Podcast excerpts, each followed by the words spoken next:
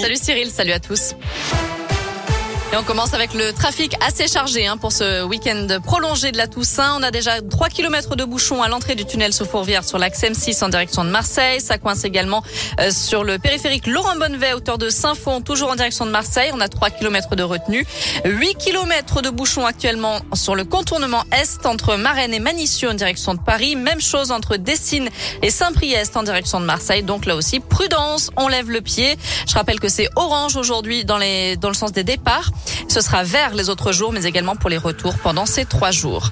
Attention, si vous partez dans le sud, l'Ardèche, le Gard et la Lozère sont en vigilance orange, pluie, inondation. Un épisode Sévenol est prévu jusqu'à dimanche. Et puis des perturbations ce week-end à la SNCF à cause de travaux en gare de Lyon-Pardieu. Ils vont commencer demain matin 5 heures jusqu'à lundi midi. Le trafic est donc adapté sur une dizaine de lignes, notamment Lyon-Bourg-en-Bresse, Lyon-Saint-Etienne et Lyon-Clermont. Certaines lignes arriveront à Lyon-Perrache ou seront desservies en car. Une enquête ouverte à l'ICEP à Lyon. Une, étudiante de l'école dirigée par Marion Maréchal affirme avoir porté plainte contre l'établissement pour harcèlement moral. De son côté, la direction affirme avoir tout mis en œuvre pour la protéger et dénonce des propos diffamatoires. Elle envisage de saisir la justice. Suspendue faute de vaccination contre le Covid, elle reçoit la médaille du travail. Grosse surprise pour cette infirmière de Caluire. Elle a reçu une invitation de son employeur, l'infirmerie protestante, pour assister à une soirée le 19 novembre où lui sera remise la médaille pour la reconnaissance du travail. La femme âgée de 46 ans a promis de s'y rendre pour partager son expérience. Dans le Rhône toujours, dispositif policier renforcé et des sanctions ce soir pour empêcher les rodéos urbains et les rassemblements sauvages de tuning. La préfecture interdit les rassemblements de voitures et de motos cette nuit dans trois communes de la métropole, Bron, Saint-Priest et Chassieux.